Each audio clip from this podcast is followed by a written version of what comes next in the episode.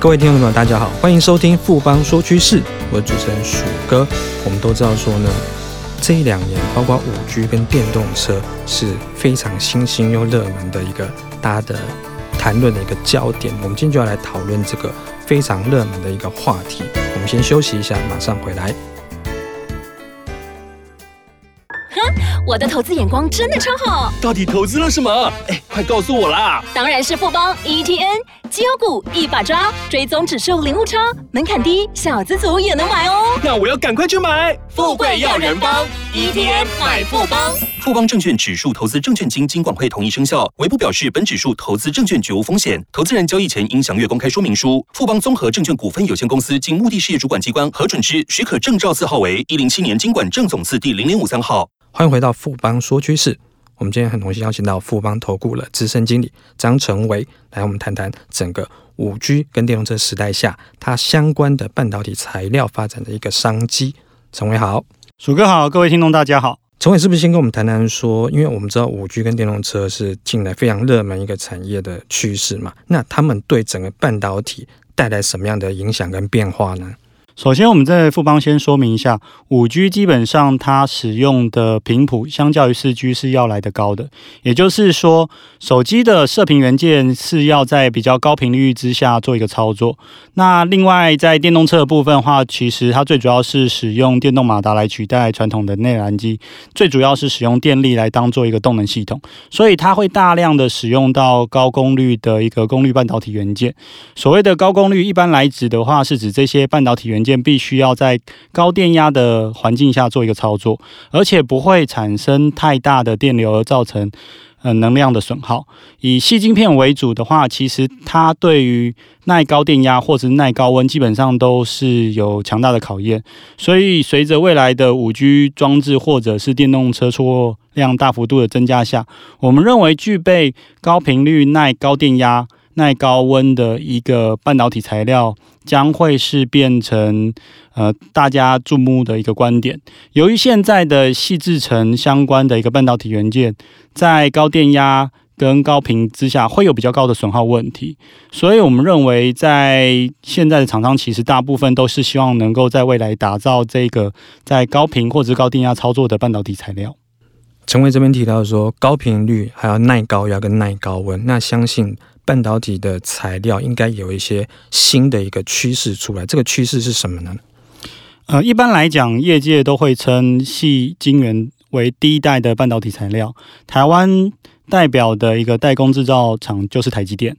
那另外，在第二代的半导体材料的话，都是所谓的化合物的半导体。近年来比较热门的，包含了砷化镓，或最主要是用在生产光电元件或者是高频元件。代表厂商就是有稳茂。那这几年来，其实半导体有有俗称的第三代的半导体材料，最主要就是指氮化镓跟碳化矽。我们又称这两个材料为宽能系材料。这个材料其实。它就是具有在高频、高电压及以及高温下操作的特性。所谓的宽能系，就是指这个材料本身的能系，相较于现在的细晶圆，要在能系上是比较宽。那能系越宽，就代表它在耐电压的能能力就越强，非常适合在高电压的环境下操作。另外的话，这两个氮化镓跟碳化系的材料，基本上还有两个优于系的特点。例如，它有比较低的导通电阻，有比较高的电子迁移能力，也就是说，在高频的操作之下，它的能耗是比较小的。所以，在这个特性之下，其实非常符合不管是五 G 或者是电动车的一个操作环境，所以也是被业界未来所看好。那么，成维是不是跟我们进一步分析一下，说这两个新兴材料？它们的应用跟市场是什么？首先，我们先介绍一下氮化镓这个材料。氮化镓其实是一个具备宽能系特性的一个化合物半导体。目前在整个我们所使用的四 G 手机上的射频或者是功率放大器，最主要使用的是砷化钾。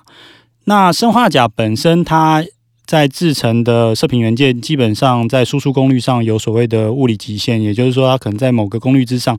它的效用就比较不好，但是目前整个五 G 基地台包含了它的射频或者是功率放大器，都是必须要在大功率之下操作的。因此，具备宽能系特性的氮化镓就非常适合使用在这一些五 G 的基地台上。另外，功率半导体的部分的话，氮化镓在高频操作的能耗上面，基本上也比细晶圆要来得低。所以，其实目前在 MOSFET 所使用的氮化镓的制成的部分的话，基本上已经有在市面上做应用。例如，现在市面上销售包含一些小体积六十瓦到八十瓦大功率的手机快充，也就是说，过去手机你可能要充两个小时，那如果你使用这个快充，可能半个小时你就可以将手机充满。这些大功率的手机快充，其实最主要就是利用氮化镓取代细晶圆的一个功率元件。我们富邦认为，大功率的手机快充大量使用氮化镓功率元件，将有机会成为手机充电器的一个新趋势。虽然目前氮化镓的累晶还有高成本的难度要克服，但未来还是有机会随着技术的进步、量产良率的提升，能够做到降低成本。根据统计，在二零二二年，整个氮化镓的市场规模其实有机会达到七点五亿美元，相关的复合成长率大概有百分之二十以上。另外，无论是功率半导体元件英飞凌、意法，或者是德仪，或者是日本厂商 r o n 包含了射频元件供应商 Skywork，或者是 Quoth 都积极的在投入所谓氮化钾及相关材料，包含制成的开发。所以，我们看到氮化钾相关的应用，基本上未来发展会非常的看好。的确哦，那个成长率高达两位数以上，非常的高。那另外，碳化系它主要的应用会是在哪边呢？以材料的特性来看，碳化系的材料相较于氮化镓。又多了一个热传导好跟熔点高的一个优点，这个特点呢，非常适合使用在更大功率的一个功率半导体元件，无论是电动车、工业或者是包含新能源的风电领域，都需要使用到大功率的半导体元件，例如 IGBT。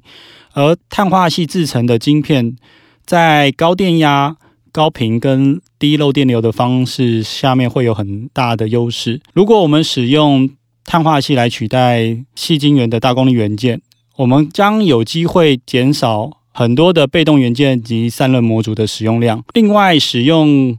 在功率模组部分，其实它也有机会做一个小型化或轻量化的部分。根据日本半导体 ROHM 的研究显示，电动车的动力马达驱动器，基本上如果我们使用碳化系的功率半导体元件，基本上能够降低百分之四十的空间跟重量。另外，也有机会减少百分之六十的系统能源的一个损耗。另外，德国汽车大厂零件大厂 Bosch。其实它也宣称了，未来的电动车将大量的使用碳化系的功率半导体元件。最主要的原因是使用这些新的元件，能够增加百分之六的一个电动车的续航能力。另外，在日本的富士总研基本上有预估，碳化系功率半导体的市场规模有机会从二零一八年的三点七亿美元成长到二零三零年的四十亿美元。换句话说，就是在短短的十二年间就成长了十一倍，所以我们可以看到它的商机是十分巨大的。听起来呢，整个氮化镓还有碳化矽两个分别在五 G 还有电动车上面都很大的一个应用的潜力。那我们台湾这边有哪些值得留意的业者呢？